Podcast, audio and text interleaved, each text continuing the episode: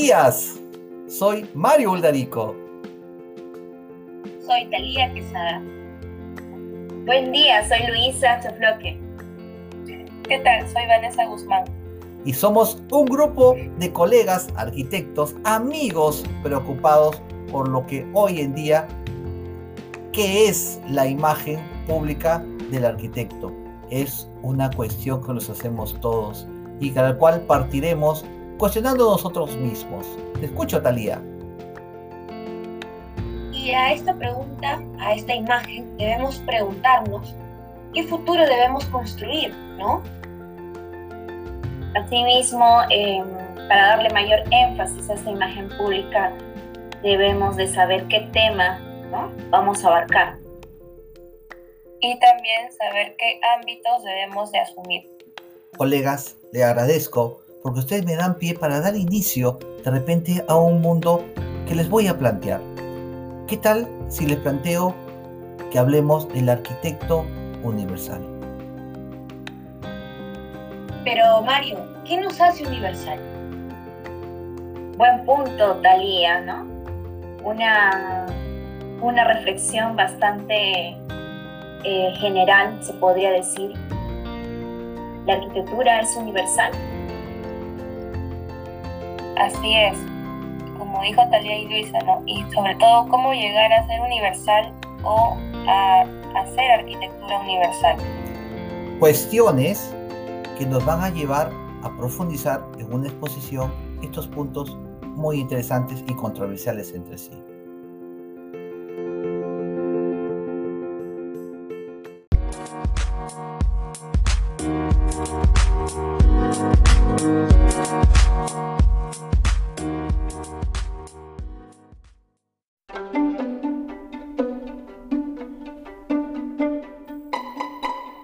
Buenos días, colegas.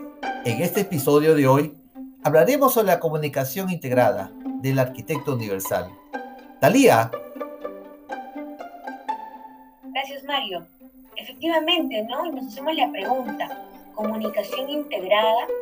Bueno, pues nosotros debemos basarnos en la teoría que justifica la comunicación integrada. qué será para nosotros?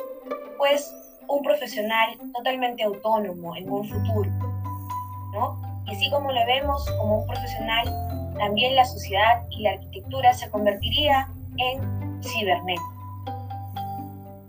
Así es, Talia, y creo que los temas que sí o sí debemos ver en esta parte debe ser la comunicación, la conectividad y sobre todo cómo esa conectividad nos permite una respuesta rápida de acción frente a los clientes.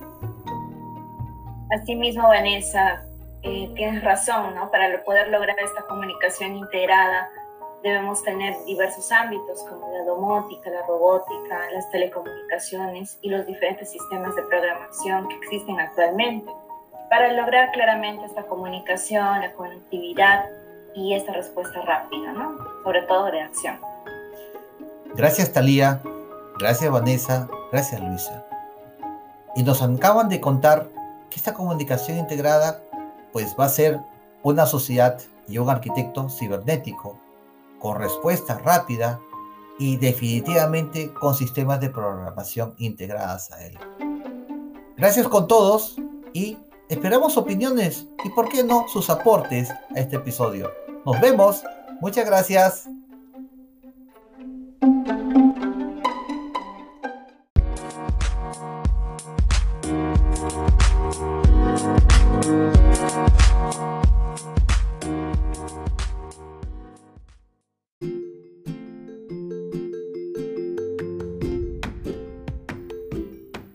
Muy buenos días con todos colegas. Hoy día, continuando con esta charla, hablaremos sobre la armonía. La armonía del arquitecto universal. Talía. Gracias Mario. Buena, buen inicio, la armonía. Y cómo nosotros, los arquitectos, en este caso el arquitecto universal, sería en un futuro. Pues sería un arquitecto en equilibrio. ¿En qué aspectos? En la parte de la sociedad, lo que brinda este eh, arquitecto a la sociedad y obviamente desde su perfil profesional. Así es, Talía, y creo que los temas que son necesarios revisar aquí son cómo ese conocimiento que nosotros tenemos de la sociedad, pero desde el punto espiritual y sobre todo cómo ello nos lleva a una sensorialidad íntima con la arquitectura, cómo ese conocimiento de la sociedad lo podemos transmitir sensorialmente hacia la arquitectura. Precisamente, Vanessa, ¿no? la cultura, la sociedad y el desarrollo espiritual, además de la identidad, eh, son estos ámbitos para lograr esta armonía, ¿no? Eh, como finalidad tener este conocimiento de la sociedad, desde su espiritualidad y sensorialidad íntima con la arquitectura. Colegas, ustedes acaban de demostrar su sensibilidad. Podría decirse que la armonía del arquitecto universal va a estar dado por su equilibrio, por su espiritualidad y sensorialidad, y por qué no decir una identidad cultural, lo cual nos lleva a decir que podremos y debemos ser un arquitecto universal en armonía. Gracias con todos. Esperamos nuevamente sus aportes, sus comentarios a este podcast, este show con mucho cariño para ustedes. Nos vemos en el siguiente episodio. Gracias.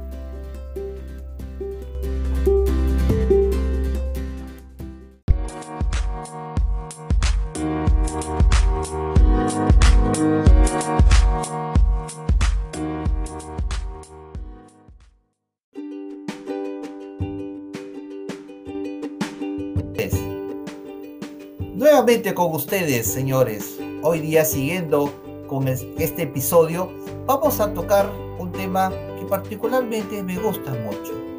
El arquitecto universal holístico.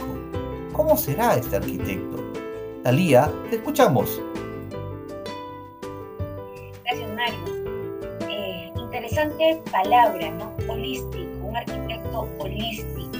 Bueno, nosotros debemos pensar lo primero que siempre cómo seremos a un futuro este arquitecto, cómo será. Eh, pues bueno, considero que este arquitecto debería ser inclusivo, ¿no? Inclusivo en todo el sentido de la palabra de manera holística.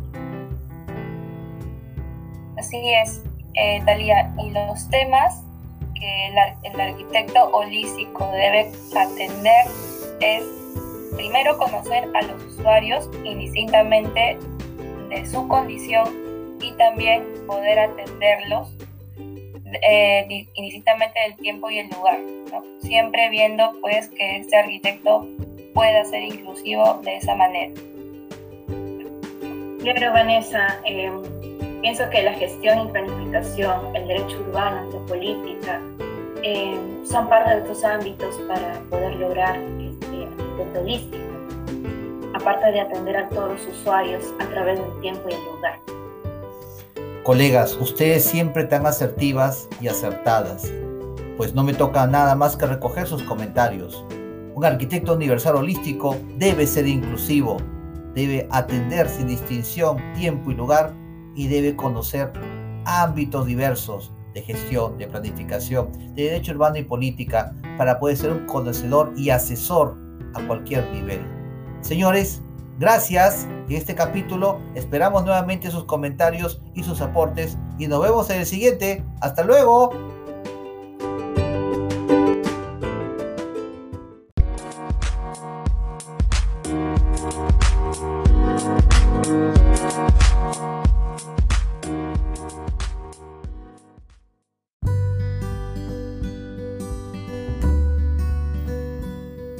Muy buenos días. Hoy ya en nuestro cuarto episodio. Nos tocará hablar sobre un tema muy interesante.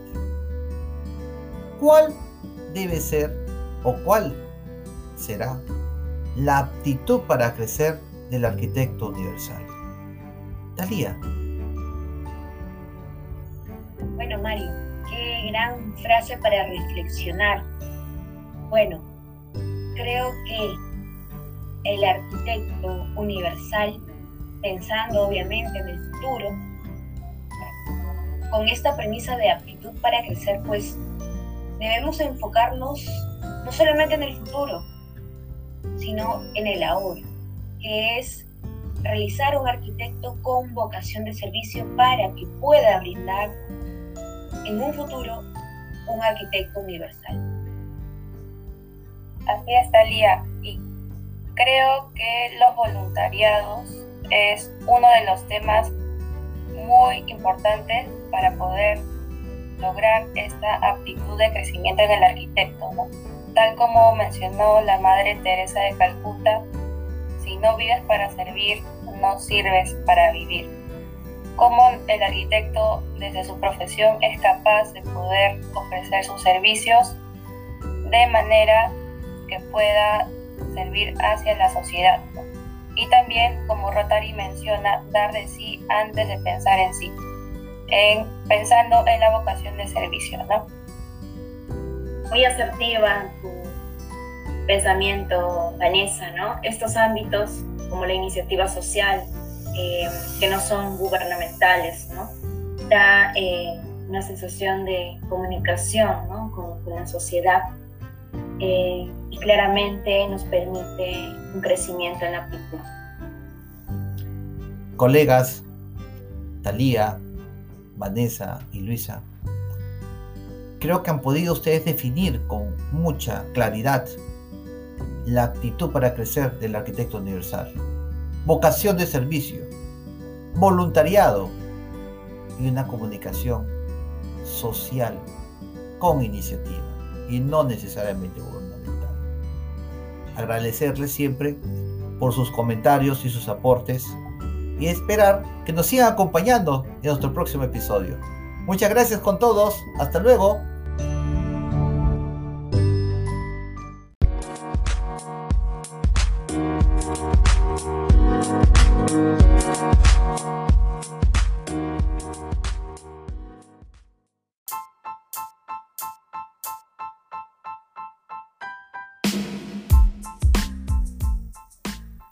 Muy buenos días, nuestras compañeras Talía, Vanessa, Luisa. Hoy día quiero proponerles un tema de repente controversial. La superación del arquitecto. Pero no, no superación estática. Pongámosle un adjetivo, la flexibilidad para superarse. Hablemos de eso, la flexibilidad para superarse del arquitecto universal. Vamos, Talía, te escuchamos. Bueno, Mario, es una gran frase para empezar y creo que los tiempos actuales son los que nos está enseñando eso, ¿no? La flexibilidad para superarse como arquitecto, como persona. Y cómo nosotros podemos enfrentar eh, este futuro inmediato. Pues siendo un profesional, un arquitecto totalmente resiliente. Así es, Talía. Y sobre todo esa capacidad de adaptación como profesionales y sobre todo reflexionar ante los hechos adversos, ¿no? Eh, ver que esta, estas situaciones nos pueden ayudar precisamente a ser los motivos para superarnos y ser resilientes. Además, Vanessa, la flexibilidad para superarse, ¿no? Eh, que abarca ciertos ámbitos como el desarrollo profesional, en lo académico, este, en la investigación que siempre debemos tener en cuenta y sobre todo el pensamiento crítico, que hacen que tengamos esta capacidad de adaptación y, reflexión ante estos hechos adversos. Muy contento por sus aportes y opiniones, colegas. Pues sí, necesariamente la superación no puede ser sinónimo de paramétricos o elementos encerrados. Debe ser flexible. Por consiguiente, los conceptos resiliente, capacidad de reflexión y adaptación y un desarrollo profesional, tanto académico, investigación y un pensamiento crítico, son vitales para que esta superación sea flexible.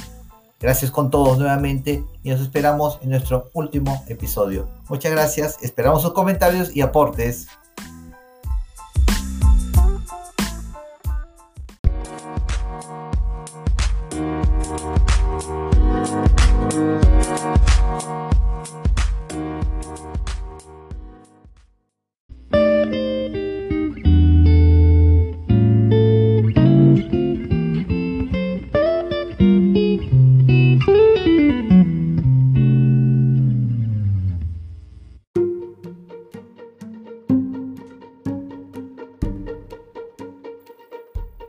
Buenos días, colegas y amigos todos. Hoy, en nuestro último episodio, quiero plantearles una temática muy interesante para lo que sería el arquitecto universal. Trascendental. Y quiero que empecemos con una cuestión. Hay que cuestionar al arquitecto universal trascendental. Luisa. Claramente, Mario, ¿no? Debemos de realizarnos estas cuestiones. ¿Cómo hacemos que sea trascendental? ¿Y cómo convertirse en un arquitecto universal?